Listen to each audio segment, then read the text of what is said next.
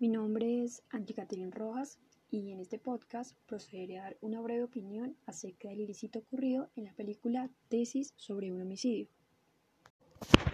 La pregunta a desarrollar a lo largo de toda la película desde mi punto de vista es la siguiente. ¿Realmente Gonzalo fue quien cometió el atroz homicidio que causó la muerte de Valeria? ¿O este hecho meramente existe dentro del imaginario del abogado Bermúdez? En primer lugar, es importante tener en cuenta que ambas tesis pueden ser válidas, pues así bien el director de la película permite escoger a los espectadores el final que a cada quien le parezca.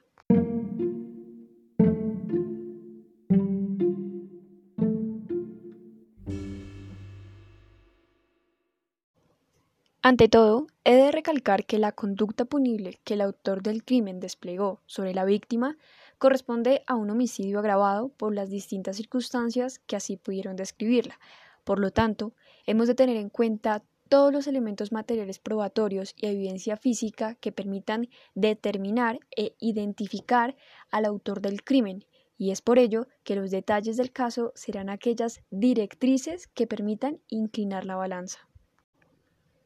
No es una casualidad que las evidencias y los detalles descubiertos por el abogado Bermúdez señalen sutilmente al joven Gonzalo como autor del crimen.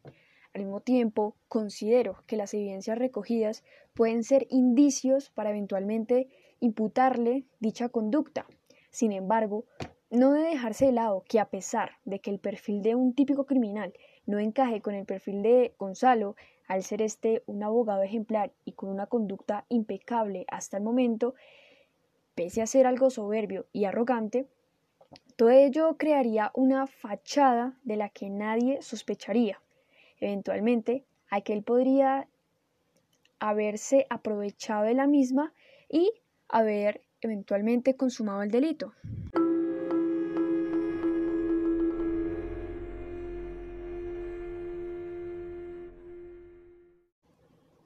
A mi juicio, considero que el detalle de haber encontrado un recibo en la casa de Gonzalo, que casualmente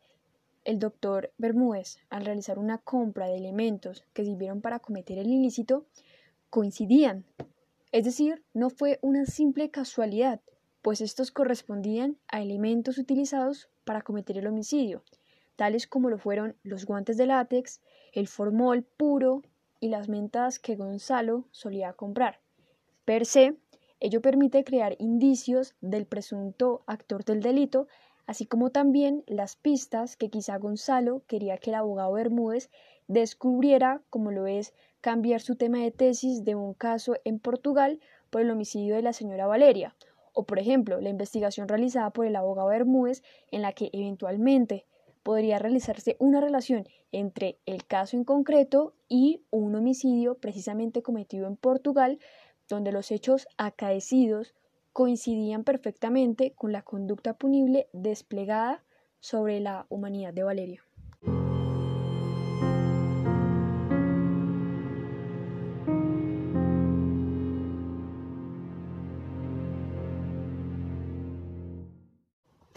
En igual sentido,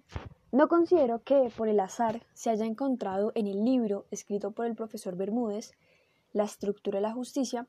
un separador con una fotografía de la obra de Picasso, a la que en días anteriores Gonzalo había descrito en el museo al profesor Bermúdez y cuya cita dentro del libro a su tenor rezaba. La ley establece el límite, el sistema judicial castiga a quien lo excede, pero la justicia permanece ajena, esperando una nueva víctima. Con ello, se podría concretar lo dicho por la profesional médica a la que el abogado Bermúdez acudió y quien señaló que ambos crímenes analizados tenían un componente sexual y ambas jóvenes eran atractivas y cuyo perfil podía corresponder a un psicópata con ciertos rasgos perversos. En todo caso, el crimen había podido ser cometido por una misma persona, teniendo en cuenta que Gonzalo había estado en años anteriores en Portugal. Por ello, da luces a que posiblemente se hubiese repetido o asimilado dicha conducta. O también el hecho de que el abogado Bermúdez, en un evento, observó que Gonzalo, al encontrarse al lado de Laura, hermana de Valeria, sostenía una daga en sus manos, y luego de haberle propiciado los golpes, este, una vez realizado el examen médico, ya no los traía consigo, así como tampoco traía consigo el abrecartas.